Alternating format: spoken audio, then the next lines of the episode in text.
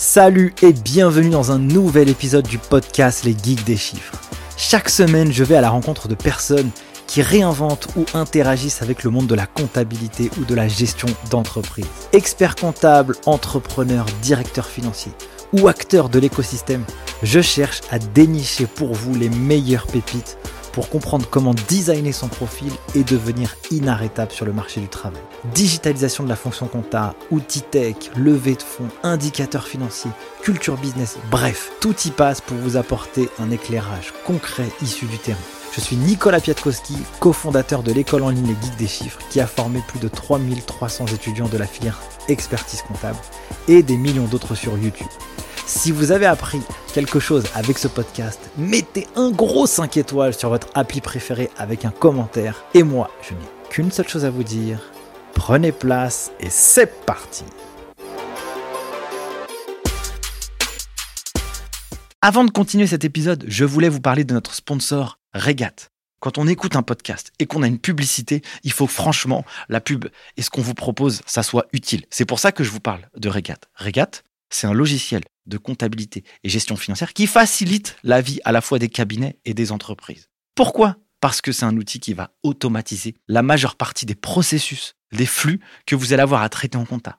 Opérations avec les fournisseurs, opérations avec les clients, transactions, notes de frais, gestion des cartes bancaires que vous pouvez aller attribuer à l'ensemble des personnes dans votre entreprise, gestion budgétaire. Franchement, je ne vais pas en faire des caisses. Je vous invite simplement à aller en barre d'infos de cet épisode, aller sur le site regat r e g a t e.io, demandez une démo, vous allez voir que cet outil va vous faciliter la life dans la production de votre comptabilité et vous pourrez grâce à ça analyser vos chiffres beaucoup plus vite pour prendre des décisions qui feront progresser votre entreprise.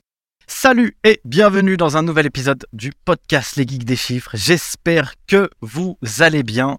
Aujourd'hui, j'accueille une nouvelle invitée. J'ai pas beaucoup de filles sur le podcast et je me suis fait la dernière fois en plus euh, tacler euh, par rapport à ça, qui s'appelle Lucille Misselin, qui est expert comptable, mais qui a décidé de faire autre chose, qui est un pur produit de l'expertise comptable, mais qui a décidé un peu de, de bifurquer et elle va nous expliquer tout ça. Déjà, bienvenue Lucille sur le podcast Les Geeks des Chiffres. Hello Nicolas, merci beaucoup. Merci de m'avoir invité, c'est super cool.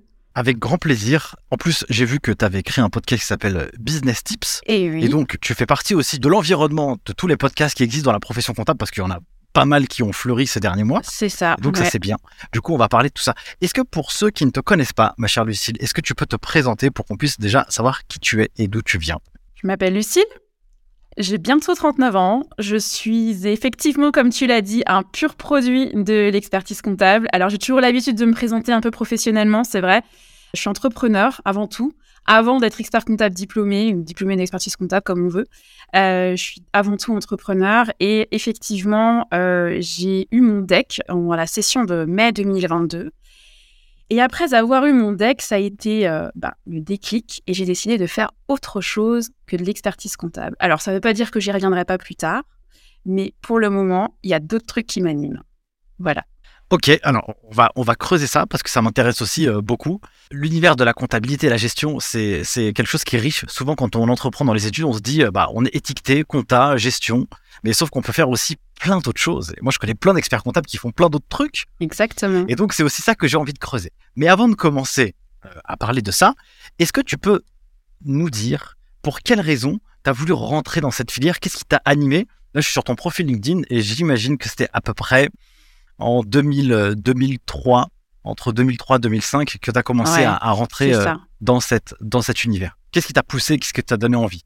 Alors déjà, dans un premier temps, bah, c'est mon histoire euh, personnelle. En fait, euh, je suis euh, fille d'entrepreneur. Mes parents sont, sont entrepreneurs. Alors c'est vraiment le- le- l'archétype du couple d'entrepreneurs, tu vois, à l'ancienne. C'est-à-dire que c'est euh, monsieur qui entreprend, qui prend tous les risques, euh, qui met son nom partout, et madame qui l'assiste, tu vois, euh, questions administratives et tout ça.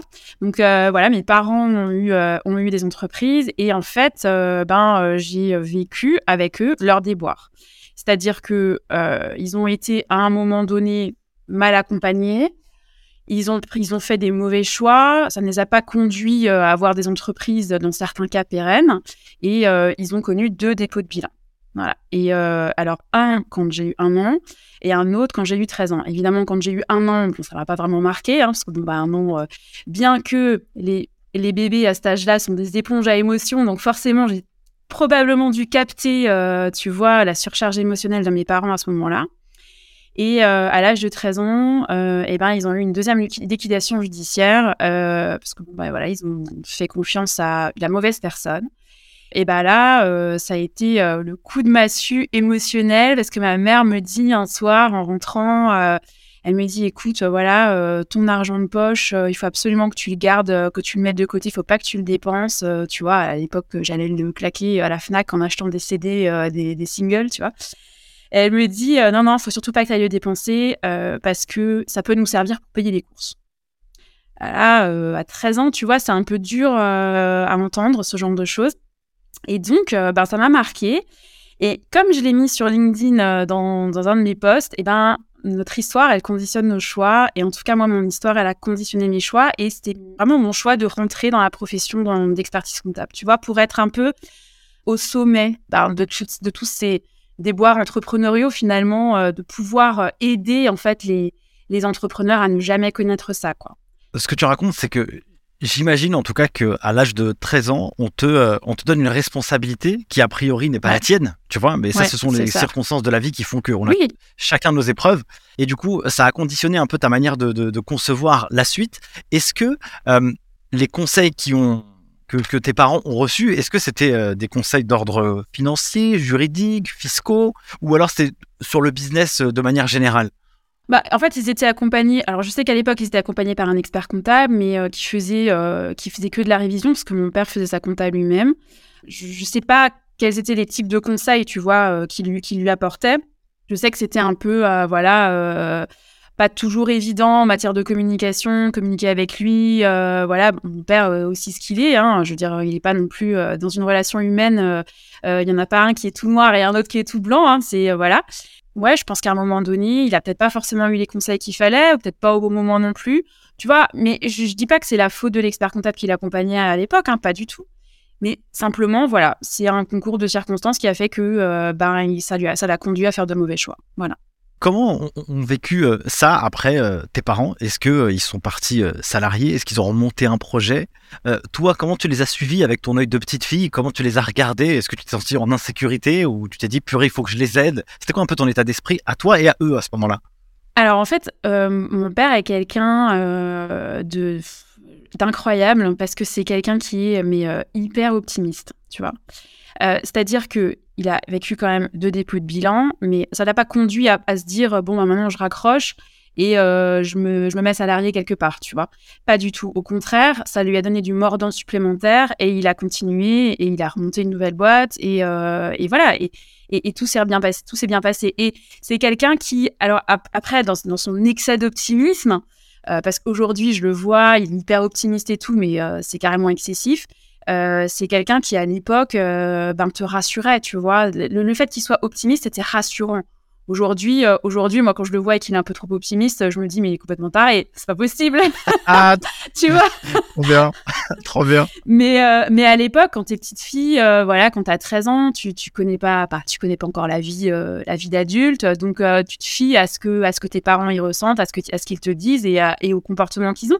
Donc forcément, ben moi, ça m'a pas, hum, mis à part en fait l'anxiété de ma mère, qui, euh, si tu veux, euh, ben, m'a été transmise via cette phrase, tu vois, via ce qu'elle m'a dit de, de garder mon argent de poche pour payer des courses si jamais. Mis à part ça, en fait, j'ai pas, euh, euh, j'ai pas eu vraiment de d'émotions négatives. Et en tout cas, vu que c'est quelqu'un de très très très optimiste, le couple n'en a absolument pas pâti, tu vois. Ni notre famille, ni le couple, ni rien, tu vois. Et puis en plus, mes parents sont hyper intelligents pour euh, ben, laver finalement leur linge sale en coulisses, hein, tu vois. Pas, pas devant, euh, à l'époque, pas devant euh, mon frère et moi. C'est pour ça que j'en suis ressortie en faisant mes propres choix de carrière. Je veux dire, j'en ai pas, j'en ai pas bavé, tu vois, comme par exemple un Anthony Bourbon de, de Feed qui t'explique que bon bah voilà, lui dans son enfance il m'en a chié quoi, tu vois. Mais moi pas, mais moi pas du tout. Moi j'ai appris des choses, hein, mais je les ai pas mal vécues. Du coup, tu rentres dans l'univers de la comptabilité. Donc, Ouais. tu fais un DUT, GEA. Tu fais ça. un DCG, DSCG en alternance. Ouais. Ça a été quoi ta découverte avec la profession, avec les études? Qu'est-ce que toi, tu as ressenti en tant que nouvelle arrivée dans ce, dans ce monde et dans cet univers? Alors d'abord, moi j'ai démarré, comme tu l'as dit, en DUT GEA. Je crois d'ailleurs ça s'appelle plus DUT, maintenant ça s'appelle BUT, je crois, un truc comme ça. J'ai appris ça il y a pas longtemps. Euh, donc j'ai démarré en DUT GEA en apprentissage dans un service comptable euh, dans, une grosse boîte euh, près de chez moi où je sais pas, on devait être à peu près une soixantaine de personnes. Tu vois, donc c'est un gros truc euh, hyper morcelé. Euh, donc tu avais la compta euh, du personnel, la compta, la, la trésorerie, les immobilisations, les achats, la fiscalité, enfin voilà. Et moi j'étais dans la comptabilité donc des, charges de personnel. Et ben, mon job, c'était ben, d'être dans un bureau sans fenêtre et de comptabiliser des notes de frais à longueur de journée. L'enfer. L'enfer sur Terre. Et là, je me suis dit, deux ans comme ça, ça va être chaud, quoi. Donc, euh, voilà. Là ça, là, ça vend du rêve, là. ah ouais, non, mais je te dis pas comment c'était l'enfer. Et bien, j'ai découvert le, le, monde de l'expertise comptable. En fait, quand les, euh, ce qu'on appelait, on les appelait comme ça, euh, donc dans, dans, le service comptable, quand les Golden Boys arrivaient pour faire la certification des comptes. Donc en fait, tu avais les auditeurs euh, qui venaient à l'époque, c'était euh, c'était euh, un cabinet qui avait été, qui a été racheté par KPMG. Donc ils venaient, tu vois, costard, cravate et tout, cool, enfin hyper bien habillés, tout ça, nickel, avec beaucoup de prestance et tout ça. Puis alors nous, on flippait comme des malades parce qu'on se disait, ça y est, ils, vont, ils, vont, nous découvrir la connerie du siècle que nous, on n'a pas vu. Et en plus, moi, j'étais apprentie, donc voilà. Et en fait, Franchement, ils m'ont vraiment donné euh, envie déjà de par ce qu'ils dégageaient de rentrer dans cette profession. Et puis je me suis dit, bah tiens, je vais discuter avec un en fait, un qui était super sympa, euh, avec qui euh, voilà on rigolait bien, enfin et qui était hyper ouvert. Et donc je lui ai posé je lui ai posé des questions sur la profession, qu'est-ce qu'il pensait, etc. Et lui il me dit, ben écoute, par rapport à ton profil là, comme je te vois, je pense que tu devrais poursuivre tes études, mais toujours en apprentissage, mais rentre en cabinet. Voilà, rentre en cabinet d'expertise comptable, un cabinet d'audit, euh, comme tu veux, mais, euh, mais voilà. Et donc, euh, ben c'est comme ça que du coup j'ai eu, mon DUT. Je me suis empressée de tout de suite chercher en cabinet une place et, et puis du coup, moi j'ai trouvé donc en DECF, en apprentissage dans un cabinet. Donc, toi, l'expérience en cabinet quand tu as commencé, donc c'était en 2005-2010, ouais. qu'est-ce qui s'est passé? Tu sais, euh, je tourne un podcast hier avec euh, une enseignante de DCG, DSCG. Uh-huh. Et en fait, euh, j'avais pas de prof sur le podcast. Et je me suis dit, j'ai envie de faire une masterclass un peu pour faire comprendre à des experts comptables qui écoutent. C'est quoi un peu le, le rêve des jeunes dans la filière aujourd'hui ça fait 25 ans, elle enseigne. Je me suis dit, bah, il y a forcément une, une différence entre au moment où elle a commencé, quand elle découvrait les jeunes, jusqu'à maintenant.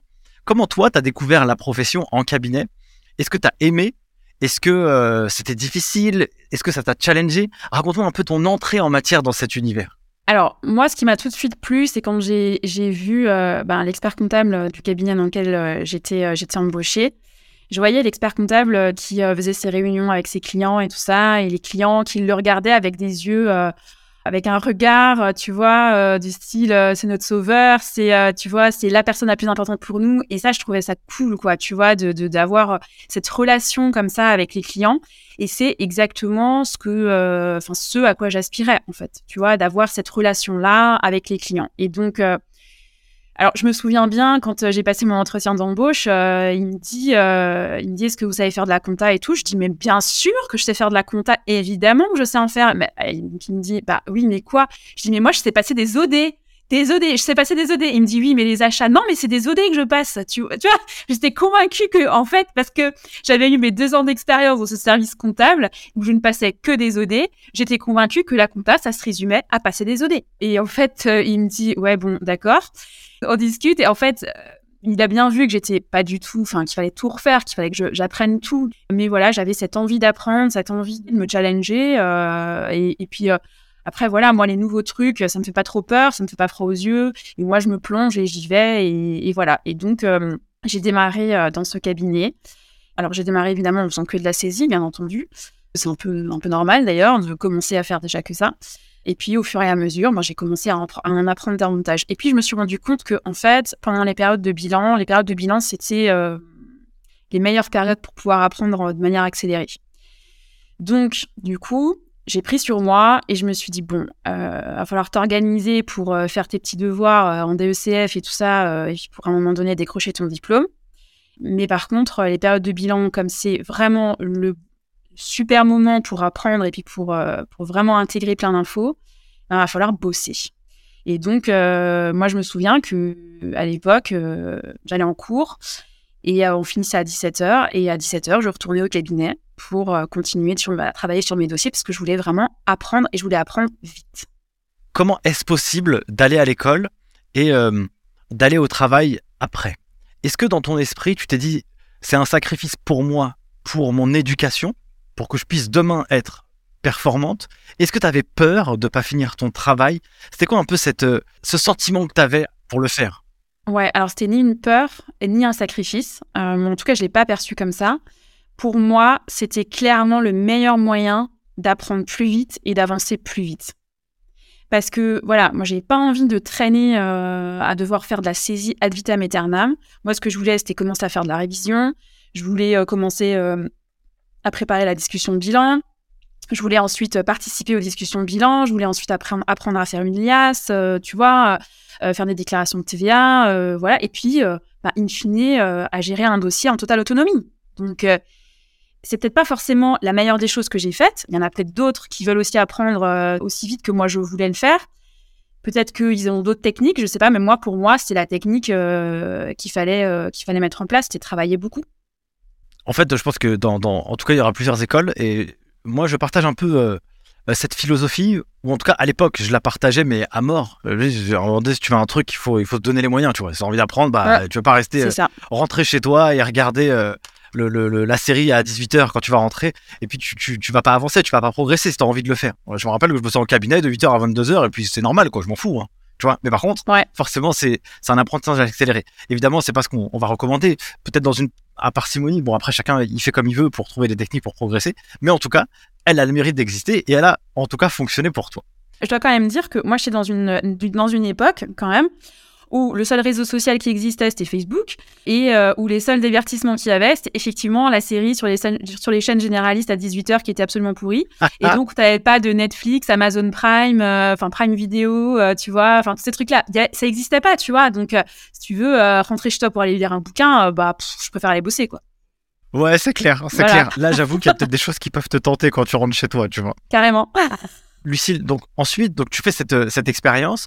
J'aimerais, quand même avoir quelques petits éléments. Comment on fait pour euh, allier euh, l'expérience d'alternante, la réussite du diplôme Comment tu t'es organisé pour finalement réussir à valider aussi ton cursus, pour valider le DSCG en fait, en réalité dans toute cette période d'alternance? Alors, mes études et mes diplômes, ça a été un véritable sacerdoce je dois l'avouer, parce que je suis une vraie nulose à l'école. Mais une nulose de chez nulos. C'est pas parce que t'es bon à l'école que euh, t'es intelligent, c'est pas parce que euh, t'es mauvais à l'école euh, que, tu vois, je veux dire, c'est complètement indépendant l'un de l'autre. Je veux dire, voilà, et c'est pas parce que t'es es, nul à l'école que forcément tu vas finir à un moment donné sous les plombs, n'importe. Voilà, c'est ça n'a rien, strictement rien à voir. Mais moi, j'étais nulle en fait, pas parce que je comprenais pas, c'est parce que si tu veux, déjà les cours étaient chiants. Moi, je suis désolée, mais quand on, quand on t'apprend de la fusion-acquisition à calculer un goodwill à la con, et voilà, alors que tu sais pertinemment que les auditeurs qui font ça dans les bigs, ont des logiciels. Et toi, on te demande de l'apprendre, d'apprendre à le faire à la main, non mais n'importe quoi. Et que on t'apprend pas des choses concrètes, on t'apprend pas des calculs de cotisation sociale TNS, on t'apprend pas, euh, tu vois, euh, à comment euh, remplir une déclaration d'impôt sur le revenu de ton client. Tout ça, on ne t'apprend pas, on t'apprend pas de choses concrètes. Donc, du coup, ben, moi, ça m'intéressait pas et je préférais euh, prioriser mon temps sur justement de l'apprentissage concret et donc forcément bah, travailler en cabinet. Voilà. Donc, je faisais vraiment à contre-coeur. Je, je, passais mes diplômes à contre-coeur. D'ailleurs, le DCG, je crois que je l'ai passé deux fois. Enfin, une fois le DECF que je n'ai pas eu. Après le, le, DCG. Le DSCG, je l'ai aussi passé, je crois, deux fois.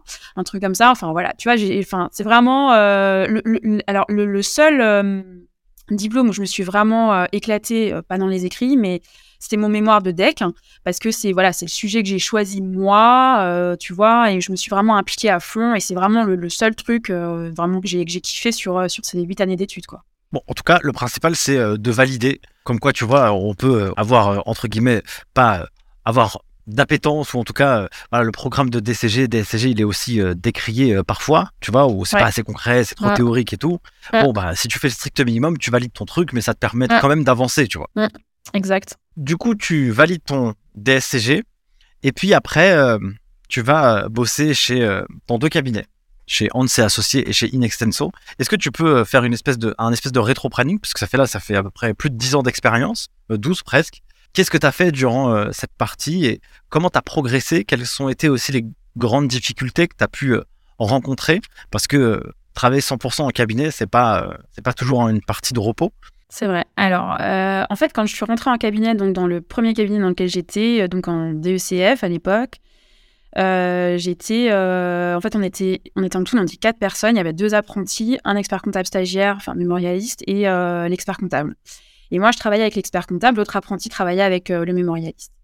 Et euh, en fait, j'ai tout de suite compris que c'était vraiment ce métier-là que je voulais faire. C'était clair et net. Je savais que je voulais le faire. En fait, avant de rentrer, je savais que je voulais être expert comptable, avant de rentrer dans ce cabinet. Mais euh, c'était c'était qu'un projet, si tu veux. Tu vois, là, j'avais vraiment l'illustration concrète de, de, ce que je voulais être plus tard. Donc, et euh, ben, je me suis posée un jour et, euh, et je me suis dit, oui, ok, tu, veux être expert comptable, mais euh, est-ce que tu veux plutôt être expert comptable dans un cabinet à taille très humaine, voilà, où tu es moins de 10 Est-ce que tu veux être expert comptable dans un cabinet plutôt à échelle régionale? Ou est-ce que tu veux rentrer, enfin, être expert comptable dans un big, tu vois? Et donc, bah, du coup, je me suis dit, bah, profitons de ces années d'expérience en apprentissage pour tout tester pour savoir après, au moment du deck, euh, enfin quand, tu, quand tu valides ton deck, ce que tu veux, ce que tu veux être, et ce que tu veux faire, et dans quelle structure tu veux exercer ta profession. Bon, bah, il se trouve que finalement, euh, je suis pas inscrite au tableau et que euh, j'exerce pas en tant qu'expert comptable, tu vois. Mais, mais effectivement, ça m'a apporté une richesse d'expérience professionnelle, d'avoir pu découvrir en fait toutes les tailles de cabinet finalement qui existaient. Et donc, ça veut dire que toi, tu savais pas ce que tu voulais faire et donc tu t'es dit, je vais aller euh, tester de manière euh, concrète dans chaque euh, typologie.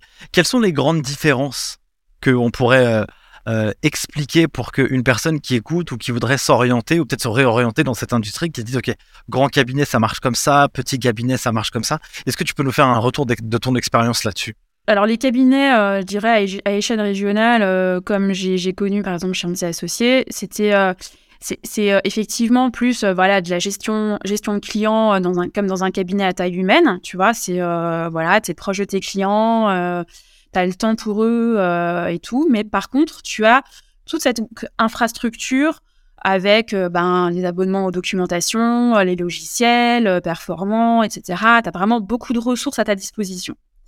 Ça, c'est vraiment très, très, très intéressant parce que si tu veux progresser et tout, c'est vraiment bien. Euh, après, dans les bigs, euh, bon, moi, c'était, c'est pas l'expérience que j'ai préférée, être dans un big, parce que j'ai trouvé que c'était moins proche de tes clients, parce que tu as énormément de reporting à faire. En plus, j'étais, euh, responsable du point C, le point créateur d'entreprise, donc chez Inextinso. Et, euh, et c'est vrai que bon bah voilà, il te faut, euh, il as des objectifs hein, pour euh, rentrer du créateur d'entreprise. Voilà, c'est que c'est comme ça, c'est légitime. Je, je discute pas, je juge pas, je juge pas la politique.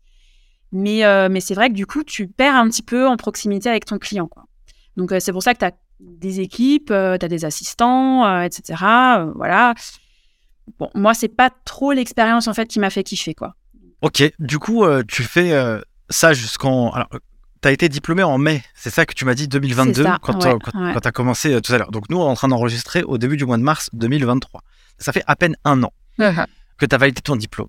Euh, qu'est-ce que tu as ressenti quand tu as reçu les résultats? Tu veux que je te le fasse en chanson là? Ah, bah, fais-le comme tu veux. Trop bien. Bah, c'était ça en fait. Hein. Franchement, alors alors en fait, on a eu les résultats. Il faut quand même que je t'explique la semaine des résultats. C'était un truc de ouf. Euh, on a eu les résultats le vendredi 1er euh, juillet 2022. Donc euh, c'était annoncé hein, par le siècle. Hein. Le siècle nous avait dit voilà, on aura les résultats le vendredi 1er juillet 2022 aux alentours de 10 heures. Eh bien moi, depuis le lundi matin, j'étais sur le site du siècle à actualiser la page des résultats, juste au cas où sur un malentendu.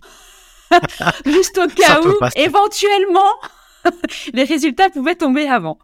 Et, et ça a été la semaine de la paralysie totale parce qu'en fait, je ne pensais qu'à ça, je ne dormais plus. Enfin, alors après, le comble du compte, c'est que je suis tombée malade, j'avais une bronchite carabinée, tu vois, en plein mois de juin, c'est quand même improbable. Euh, du coup, je n'arrivais effectivement plus à dormir à cause de ça, mais aussi à cause des résultats. Et donc, euh, bah, je me souviens que je me suis levée le vendredi matin. Et en fait, la première chose que j'ai fait, je, ne me suis même pas préparée ou quoi. La première chose que j'ai fait, c'est que j'ai ouvert mon PC et euh, j'ai actualisé cette fichue page du siècle jusqu'à 10 heures, jusqu'à l'annonce des résultats. Et à ce moment-là, j'ai mon coach de deck, Bruno Deloustal d'ailleurs, que je, salue et que je que vraiment je remercie encore mille fois de, de son accompagnement qui m'envoie un message sur WhatsApp et qui avec un emoji euh, qui pleure. Et là, je me dis, non, mais attends, ne me fais pas la sale blague que je l'ai pas eu, quoi, tu vois. Et donc, je regarde, et en fait, lui, il avait regardé sur le nom de Misselin, sauf que Misselin, c'est mon nom de, euh, mon nom de mariée. Et, euh, et, en fait, moi, je t'ai enregistré sur mon jeune fille. Donc, je descends, oh, tu vois, je descends la liste. Et là, je vois que je suis diplômée. Et là, c'était, en fait, je, je, même pas ni à pleurer ni à éclater de joie c'était euh, tu vois euh, voilà j'ai eu mon deck c'était vraiment la, la, libération la délivrance euh, tout ce travail fourni voilà c'est quelque chose on dirait que c'est le, fruit aussi de toutes ces années euh, passées dans cette industrie. Et là, tu as une espèce de consécration qui arrive. Et euh, tu as envie de prendre des vacances à ce moment-là. Tu as envie de conquérir le monde. Tu sais pas ce que tu vas faire. Est-ce que tu as une vision claire? C'est quoi ton état d'esprit, mis à part le fait que tu sois libéré là? Euh, ben tout de suite, en fait, tout de suite, euh, je savais pas. Enfin, c'était pas du tout les questions que je me posais. Tout de suite, il fallait que effectivement je prenne des vacances parce que parce que c'était une période qui est quand même qui était quand même très très chargée. Surtout que euh, moi, j'ai tout passé en même temps. Les écrits plus la soutenance du mémoire. Euh, j'ai fait un vrai, un, vrai gros travail sur le mémoire. Euh, en fait, c'est surtout ça. C'est pas, c'est même pas, si tu veux. Moi, pour moi, le DEC, ça n'a pas été la consécration de huit ans d'études. Ça a été plutôt la consécration de tous, de toutes ces heures passées à travailler sur le mémoire, à réviser cette putain de déontologie, tu vois, à, à, bachoter euh, dans, les, euh, dans les mémentos euh, pour réussir, ton épreuve de révision légale. C'est à transporter tes 26 kilos de documentation lors de l'épreuve de révision. Enfin voilà, c'était en fait c'était vraiment tout ça. C'était pas tant les huit années d'études, tu vois, c'était pas tant tout le parcours depuis le début, mais c'était vraiment ben, les, derniers mois en fait de boulot qui ont été qui ont été acharnés. Et donc oui, effectivement, là, je me suis dit bon, voilà, je, me, je, me, barre en vacances, je me pose euh, parce que là, je, profite en fait de cette euh, de, de, ce sentiment de liberté, de, de délivrance, et c'est vrai que j'en ai vraiment profité. Et je me suis dit bon voilà, ah, je me prends une semaine de vacances et après je me pose et après je regarde ce que je veux faire. Avant de parler de ça, j'aimerais qu'on puisse un peu euh, parler du, mémoire de Deck. Ouais. Comment on, on crée un mémoire? C'est quoi les grandes étapes? Comment on le réussit? Euh, j'en ai pas parlé encore dans ce podcast et du coup, ah. bah, j'aimerais bien en profiter de pouvoir faire une petite euh, vulgarisation sur ce sujet. Si tu peux aussi expliquer à des gens qui ne sont pas encore passés par cette étape, peut-être euh, les points de vigilance qu'ils doivent avoir pour mener à bien le projet jusqu'au bout. Alors déjà, le premier conseil que je donnerais, c'est faites-vous accompagner par un coach parce que en fait, on a tellement la tête dans le guidon que effectivement, à un moment donné, on peut risquer de faire un peu du hors sujet, de faire du trop théorique, alors que le mémoire, c'est vraiment quelque chose de très concret, tu vois, qui doit vraiment apporter, euh, apporter beaucoup de valeur à la profession. Donc, faites-vous accompagner. Ça, c'est vraiment le premier conseil que je donnerais. Après, c'est pas une montagne insurmontable. Moi, je l'ai longtemps vu comme ça, mais en fait, non. Il faut juste à un moment donné s'y mettre et arrêter du coup de procrastiner parce que moi, c'est ce que j'ai fait pendant des années. Donc voilà, il faut progresser petit pas par petit pas. C'est clair, euh, on va pas se mentir, ça prend du temps. Moi, ça m'a pris quasiment 700 heures de boulot. Donc c'est quand même euh, énorme entre la, recherche du sujet et toutes les recherches documentaires sur le sujet, ensuite la rédaction de la notice, ensuite euh, ben, les, autres recherches que tu as à faire pour la rédaction de ton mémoire, la rédaction de ton mémoire pure et dure, les enquêtes que tu fais, les interviews, les trucs. tu vois, si tu vraiment un travail de fond comme ça à faire, je veux dire, moi, j'ai mis, euh, j'ai mis, ouais, j'ai mis quasiment 700 heures à, à, faire mon mémoire. je suis super contente parce que j'ai eu, euh, ben, j'ai eu 13 euh, à la soutenance, donc ça a été, ça a été quand même une, une, super note. Enfin, en tout cas, je, voilà, j'en suis très contente. En fait, le mémoire, si tu veux, il est, il est fait en fait en trois temps plutôt. Le, le premier temps, c'est la recherche du sujet. Il faut vraiment que tu trouves le sujet, alors déjà qui n'a pas été traité dernièrement par un candidat donc bon, ben pour ça, euh, tu vas voir dans la bibliothèque euh, s'il y a d'autres mémoires qui sont dans le même thème. sinon, il faut que tu apportes vraiment quelque chose de très différenciant. Ensuite, le deuxième temps, c'est la rédaction de la notice. Et là, c'est bah là, faut mettre. là, c'est vraiment le, la partie la partie ultra commerciale pour donner envie, tu vois, au jury de, de, de, de, te laisser faire un mémoire en fait sur ce sujet-là.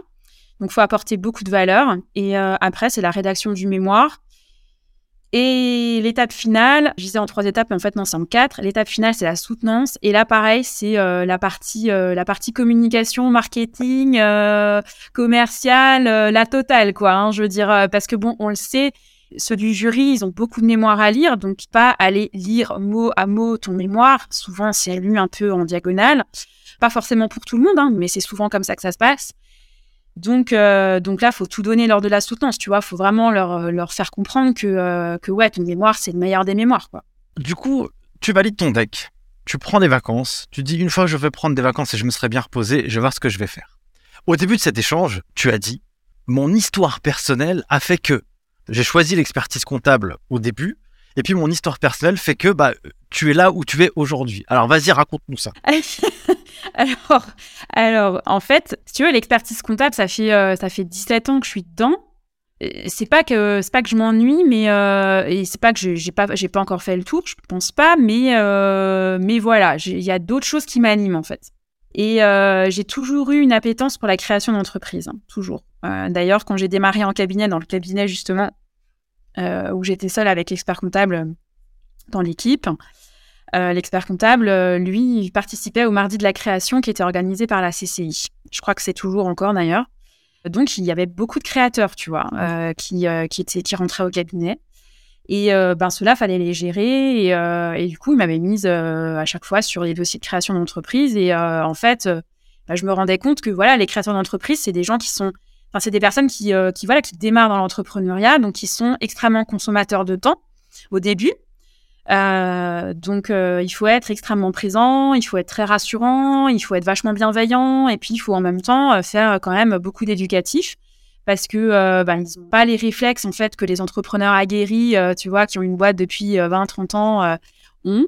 Voilà, donc ça c'est déjà le, la, première approche que j'avais en création d'entreprise. Et après, ben, j'étais responsable du point C chez Inextinso, donc là pareil, j'en ai, vu aussi pas mal des créateurs d'entreprise.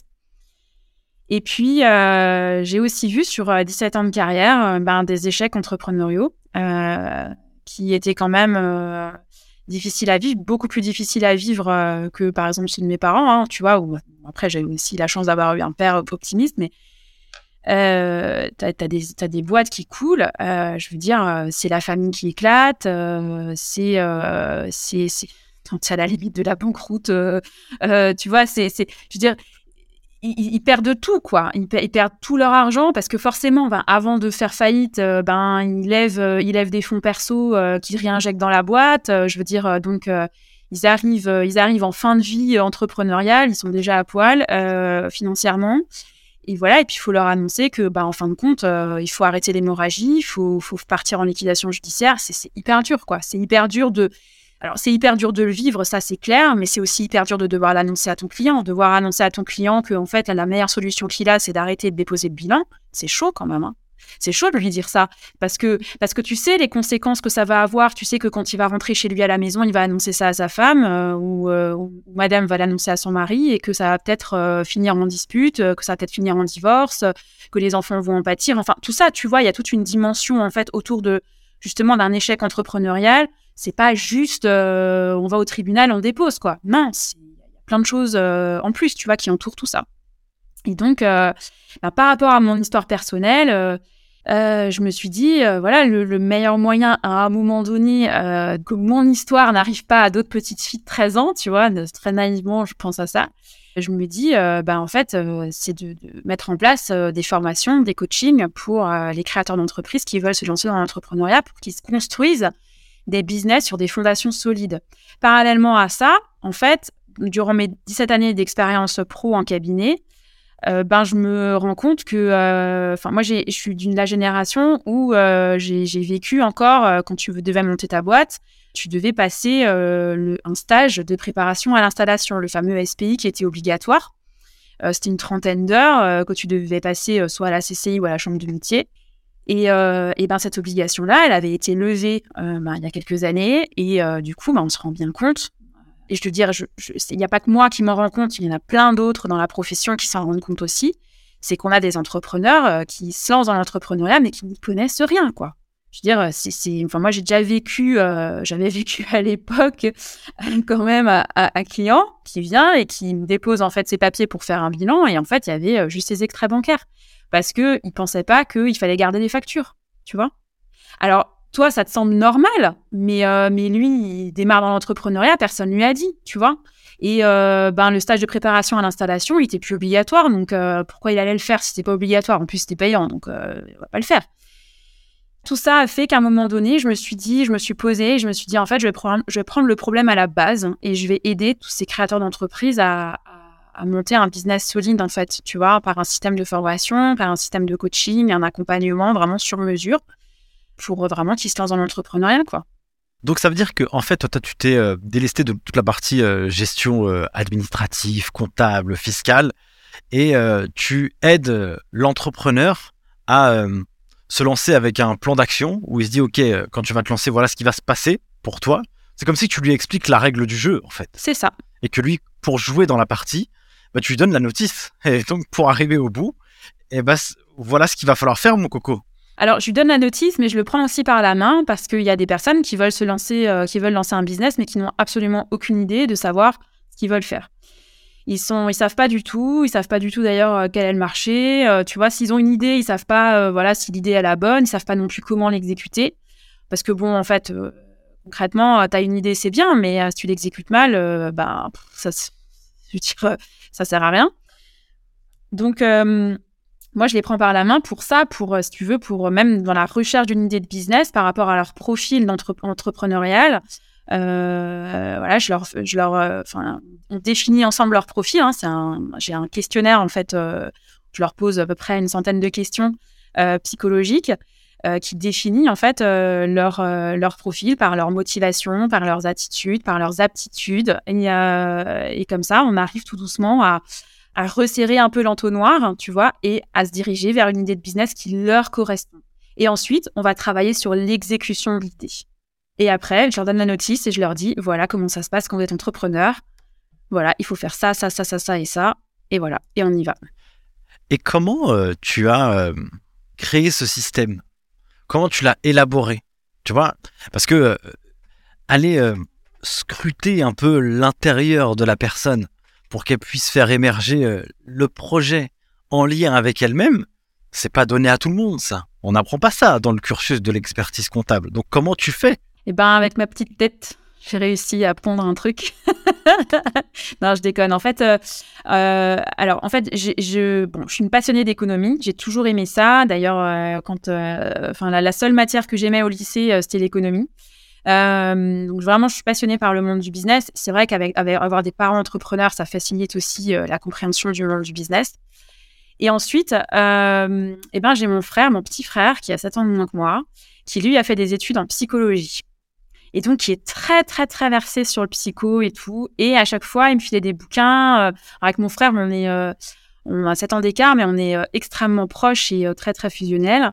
Et donc, euh, il me filait toujours plein de trucs, tu vois, plein de bouquins à lire et tout. Et euh, ben forcément, ça m'a un petit peu, euh, ça m'a un petit peu ouvert l'esprit, ça m'a un peu fait évoluer. Et là, c'est là que je me suis rendu compte que oui, ben en fait, l'entrepreneuriat, c'est pas que du business, c'est pas que du, c'est pas que faire des affaires. Il y a aussi la dimension psychologique, il y a la dimension émotionnelle. Il y a, il y a, tu vois, c'est, c'est un tout en fait qui fait que ton business, il est ce qu'il est aujourd'hui en fait, euh, ben, j'ai aussi moi vécu euh, quelque chose euh, qui était dur à vivre, mais qui m'a aussi fait comprendre que ben ouais, il n'y a pas que le business qui compte, il y a aussi toute la partie effectivement toute la dimension émotionnelle. Moi, j'ai vécu un épuisement professionnel, donc ben, je me suis énormément documentée là-dessus. J'ai fait beaucoup de développement personnel, et donc ça, ça m'a vraiment aidé en fait à à, concevoir en fait aujourd'hui mon offre de coaching, de formation, euh, voilà. Et puis après à un moment donné, bah, retour de vacances. Une fois que j'ai eu le deck, retour de vacances, je me suis posée, je me suis dit bon bah voilà, qu'est-ce que tu veux faire maintenant? Va falloir se décider.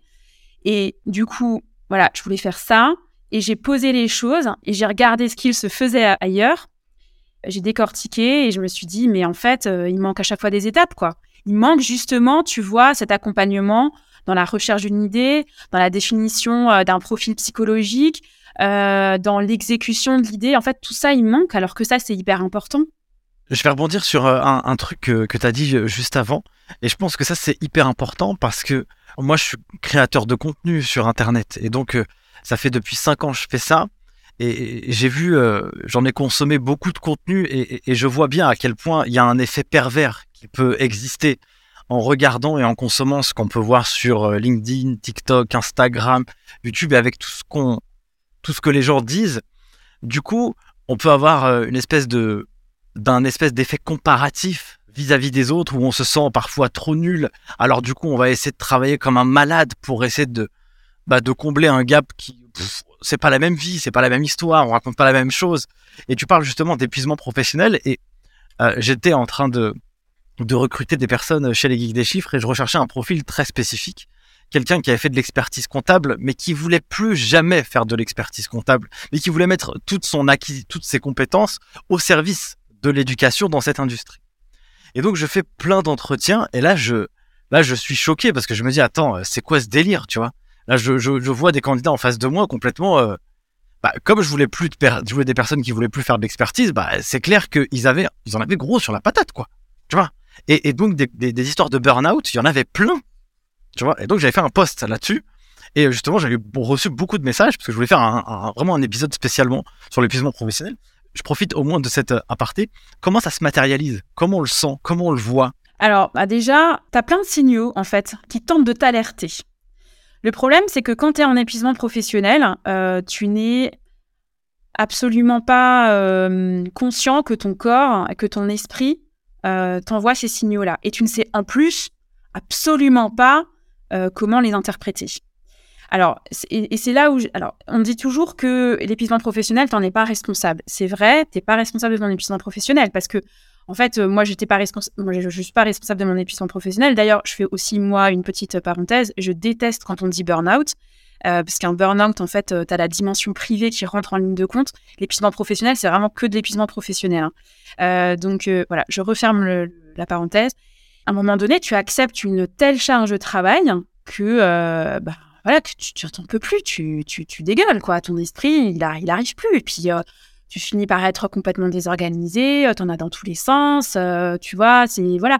Mais alors ça, tu n'en es pas responsable parce que tu vois, moi, j'en suis arrivée à l'épuisement professionnel parce qu'à un moment donné, on m'a fait la proposition d'une éventuelle association plus tard et que bon bah voilà ce serait bien que euh, ben, je bosse un peu plus euh, tu vois pour prouver que etc donc forcément je me suis m'étais dit bon bah je vais encore travailler plus pour à un moment donné euh, peut-être atteindre le graal de l'association etc c'est là où justement tu n'en es pas responsable. Par contre tu es responsable de ne pas avoir su écouter ce que ton corps t'a envoyé comme message et le premier message qui t'envoie c'est la démission mentale c'est-à-dire que tu as de l'anxiété, tu as vraiment des pics d'anxiété, et typiquement, tu as des pics d'anxiété le dimanche soir, tu as la boule au ventre le lundi matin, tu commences à avoir une perte de sens, tu plus vraiment plus motivé, tu as, l'impression d'avoir un pied dehors, mais tu sais pas, euh, tu sais pas dans quel dehors il est ton pied. Enfin, c'est, tu vois, c'est, euh, c'est toute une dimension, on appelle ça la dimension mentale. Et ça, si tu n'apprends pas à hum, reconnaître ce signal, eh ben, tu vas tout droit vers l'épuisement professionnel quand tu n'as pas eu l'expérience de l'épuisement professionnel, de toute façon, tu ne, sais pas que l'étape d'avant, c'est la démission mentale. Donc forcément, tu ne peux pas réagir, tu vois. Mais moi, après, j'avais plein de, symptômes physiques, pas que psychologiques, hein, euh, mais, plein de symptômes physiques. J'avais euh, des contractures musculaires tout le temps. J'avais un mal de dos perpétuel. De toute façon, que je sois assise, couchée ou debout, de toute façon, j'avais mal au dos. Enfin, tu vois, tu as, plein de signaux, en fait, que ton corps, il t'envoie. Et en fait, tu as tellement la tête dans le guidon que euh, en fait tu ne, tu ne les entends pas. Comment éviter l'épuisement professionnel? Donc du coup, j'imagine que dans tes accompagnements que tu fais aux entrepreneurs, c'est de les alerter euh, pour qu'ils puissent euh, vivre une vie d'entrepreneur épanouie. Parce que généralement, quand on a envie d'entreprendre, on est de... C'est notre bébé, quoi. Tu vois, pour certaines personnes, ils vont y mettre... Il y a des gens, ils vont travailler toute la semaine, du lundi au dimanche, ils auront plus de life. et puis d'autres... Bon, comment tu fais et pour aussi aider aussi, euh, tu sais, euh, il y a beaucoup d'experts comptables qui nous écoutent et qui sont aussi face à des entrepreneurs. toi, tu les as bien vus, les tu, les as côtoyés. Il y a aussi cette dimension de coaching un peu qu'il faut apporter au-delà de la partie bilan, compte de résultats. je pense que c'est surtout un travail aussi beaucoup psychologique aussi pour l'entrepreneur, d'accompagner les entrepreneurs quand on est expert comptable. C'est clair. quand tu es expert comptable et que tu accompagnes les entrepreneurs, avant que ce soit une relation de chiffres, c'est une relation humaine. les entrepreneurs, en fait, alors il y en a qui vont t'écouter, il y en a qui t'écouteront pas.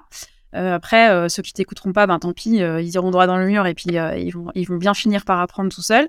C'est comme ça. Tu peux bosser beaucoup, c'est pas le souci. Moi, quand j'ai quand j'ai lancé mon activité de formation, j'ai bossé du lundi au dimanche pendant quasiment 5 à 6 mois, tu vois. Enfin, je veux dire, voilà.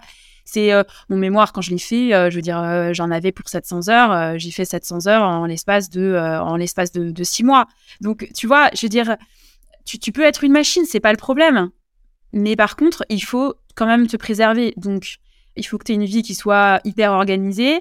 Euh, ça, c'est déjà la base. L'organisation, c'est sûr de toute façon, il n'y a pas le choix.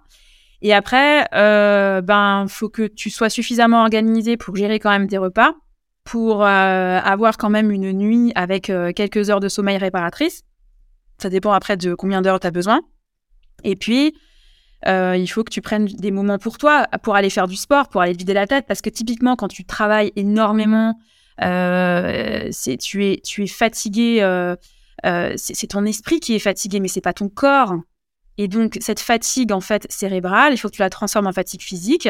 Et le seul moyen de la transformer en fatigue physique pour que après tu puisses avoir des nuits de sommeil réparatrices et redémarrer le lendemain avec la pêche et aller faire décoller des fusées, c'est ben, d'aller faire une séance de sport et euh, une séance de sport. Alors après, je te dis pas d'aller faire, euh, un marathon, mais, euh, mais de faire suffisamment de sport pour te vider la tête, quoi, et transformer ta fatigue psychologique. Et ça, moi, typiquement, tu vois, quand j'étais en état d'épuisement professionnel, c'est quelque chose que je n'ai pas fait. J'ai, j'ai, j'ai, j'ai pas rythmé ma vie avec cette base-là, c'est-à-dire avoir une alimentation saine, avoir euh, une hygiène de vie, euh, du sport, euh, des nuits de sommeil réparatrices, etc. Et donc ça, ça m'a typiquement ça. J'avais j'avais une vie en fait complètement décousue et, et c'est ça qui m'a mené vers l'épuisement professionnel. C'est vrai que c'est hyper important de pouvoir cadrer son environnement pour qu'il puisse nous aider à être bien. J'ai vécu dans, dans, mon entourage quelqu'un qui a eu un épuisement professionnel ou burn-out, du coup, je sais pas comment l'appeler, mais en tout cas, bon, bref, c'était galère, quoi. Et du coup, la personne, bah, elle peut plus se lever, quoi. Tu vois ce que je veux dire? Et à la fin, bah, tu, tu, tu, tu, tu, comprends pas. Et puis tu t'analyses et puis tu essaies de réfléchir. Et puis après, tu fais ta propre introspection aussi, du coup. Et là, je me suis dit, mais purée, euh, moi, si j'avais pas analysé aussi euh, en moi-même, euh, si je l'avais analysé trop tard, peut-être que je serais aussi passé de, de, ce côté d'épuisement professionnel. Du coup, maintenant, je me suis créé un espèce de d'écosystème que j'appelle le Good Life System, où euh, j'ai plusieurs branches et mon goût de life system, eh ben, je dois kiffer dans tout, dans tous les domaines et, euh, et que ce soit le taf ou la vie perso et le sport ou juste pour soi-même, pour ses enfants, pour sa famille, pour ses amis. Bon, bah des fois il faut accepter aussi de ne pas pouvoir être parfait partout. En tout cas, c'est super. Hein. Euh, merci Lucille pour pour ça. On arrive bientôt à la fin de cet épisode. Comment tu imagines ton avenir professionnel Parce que tu n'es pas inscrit à l'ordre des experts comptables. Alors que tu pourrais, parce que tu vois, les, clients que tu accompagnes, c'est des futurs entrepreneurs que tu pourrais euh, fidéliser euh, pour pouvoir gérer leur compta. Comment tu vois un peu le développement de ton activité et comment elle se porte aujourd'hui? Est-ce que tu es contente? Raconte-moi un peu l'envers du décor. Ah bah moi je suis super contente parce que c'est vraiment euh, je, fais vraiment une activité en fait que j'aime. en plus tu vois j'ai découvert j'ai découvert la création de contenu comme toi. Donc tu vois j'ai créé mon propre média avec mon podcast voilà destiné aux entrepreneurs. Je, suis très présente euh, sur, euh, sur Instagram, euh, puisque bon, c'est quand même mon premier canal d'acquisition client, hein, puisque c'est un réseau social qui est B2C, donc forcément, c'est là où je vais pêcher mes, mon client idéal. Et non, franchement, je suis, hyper contente. Après, comment je vois l'avenir? Très sincèrement, je sais pas. En fait, pour l'instant, je kiffe le moment présent, tu vois. Euh, je kiffe ce que je fais. Je pense que ça, c'est typiquement quelque chose que je ne, j'arrête, je n'arrêterai pas parce que c'est, c'est vraiment, euh, c'est vraiment sympa, tu vois, de faire ça, de faire du coaching en, one-to-one, euh, c'est vraiment cool. faire de la formation, faire de la création de contenu et tout ça, c'est vraiment, c'est vraiment sympa. D'ailleurs, je suis aussi sur TikTok, hein, si jamais, voilà. Je sais pas trop comment l'avenir, tu vois, va se, va se profiler en fait. Pour l'instant, je te dis, je, je, kiffe le moment présent. Je, veux vraiment développer en fait euh, ce que j'ai créé euh, parce qu'il y a encore beaucoup de choses à faire. Euh, je suis pas arrivée au bout de l'histoire, donc clairement, je veux encore, je encore pouvoir faire, et puis encore pouvoir faire plein de choses. Et, et voilà, et puis on verra. Écoute, super. Donc, en tout cas, pour ceux qui voudront venir te, te découvrir, ils peuvent te, te- te découvrir sur LinkedIn. Donc, nous, on mettra tous les liens dans la description de, cette, de, de- de cet épisode. Sur adnea.fr, donc ça, c'est ton site internet. Exact. Sur Business Tips, Ouais. c'est ton podcast. C'est ça. Sur euh, Instagram et TikTok, bah, du coup, on mettra tout dans, les, dans la description de cet épisode. Mais avant de le clôturer, quelqu'un m'a posé une question euh, dans, dans un podcast et qui, j'ai, j'ai adoré sa question parce que je trouvais qu'elle permettait de réfléchir un peu différemment. Est-ce qu'il y aurait un conseil que tu as reçu ou que alors que tu n'as jamais divulgué à quelqu'un ou très peu, que tu pourrais partager, qui a euh, eu un impact positif dans ta vie personnelle ou qui t'a euh, fait changer en mieux Euh, Est-ce que tu pourrais nous le partager aux auditeurs du, podcast Les des chiffres? Ouais, alors j'ai eu une fois un conseil qui a été un déclic. En fait, donc je suis très consommatrice de podcasts, je suis très consommatrice de développement personnel, mais pas du développement personnel américain, puisque en fait les Américains ont cette, cette faculté de euh, créer des bouquins de 1000 pages hein, pour euh, dire un truc qui dure 5 minutes. Ah, donc euh, typiquement, euh, ça m'ennuie. Mais je, je consomme beaucoup de choses dans le développement personnel, mais vraiment euh, franco-français. Euh, et un jour, euh, j'écoute le podcast de Gianni Bergandi, euh, qui s'appelle Optimiste à vie. En fait, euh, il a démarré son podcast euh, en lisant, en fait, de- en fait, il lisait un bouquin par jour, un bouquin de développement par jour, et il en faisait un épisode de podcast, tu vois, où euh, il faisait, ça, s'appelait- en fait la Morning Note Show.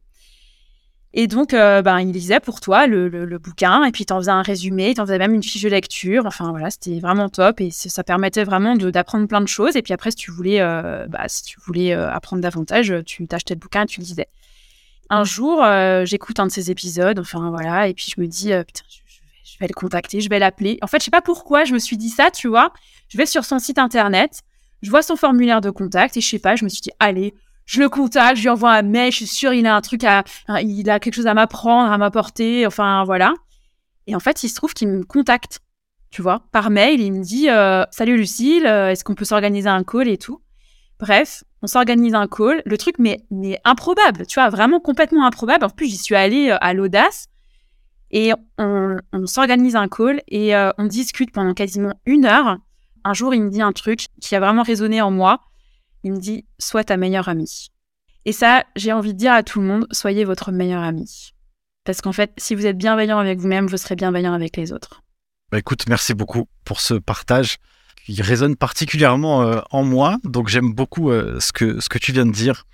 En tout cas, merci beaucoup, ma chère Lucille, pour cet échange et le temps que tu nous as accordé euh, sur le podcast Les Guides des Chiffres. Si, mes chers amis, vous avez aimé cet épisode, eh bien, faites-le nous savoir sur les différentes plateformes avec les avis 5 étoiles, ça fait toujours plaisir. Allez faire un gros coucou à Lucille sur tous les liens que vous avez en barre de cette description. Et moi, je n'ai qu'une seule chose à vous dire. Prenez soin de vous et à la semaine prochaine. Ciao Merci d'avoir suivi ce podcast jusqu'à maintenant. Si vous êtes arrivé ici, c'est que vous avez été hyper motivé. Je voulais vous partager quelque chose. Ce podcast, c'est du taf, mais c'est un plaisir incroyable pour moi à réaliser. Le jeu en vaut la chandelle. Si vous pensez que cet épisode ou ce podcast a été utile ou est utile pour vous, vous avez un moyen de pouvoir le faire connaître au plus grand nombre. C'est soit de le partager autour de votre réseau, soit de mettre un avis 5 étoiles ou un commentaire sur les différentes plateformes. C'est pour moi le seul moyen de pouvoir le diffuser au plus grand nombre pour que chacun puisse y retirer quelque chose de positif pour sa carrière personnelle et professionnelle. Sur ce, je vous remercie encore une fois. N'oubliez pas, si vous avez des besoins pour pouvoir vous former aux meilleures compétences comptables et financières, rendez-vous sur le site internet lesgeekdeschiffres.com. On vous prépare à obtenir les meilleurs diplômes de la filière de l'expertise comptable. Et moi, pour finir, je n'ai qu'une seule chose à vous dire. À très vite pour le prochain épisode. Ciao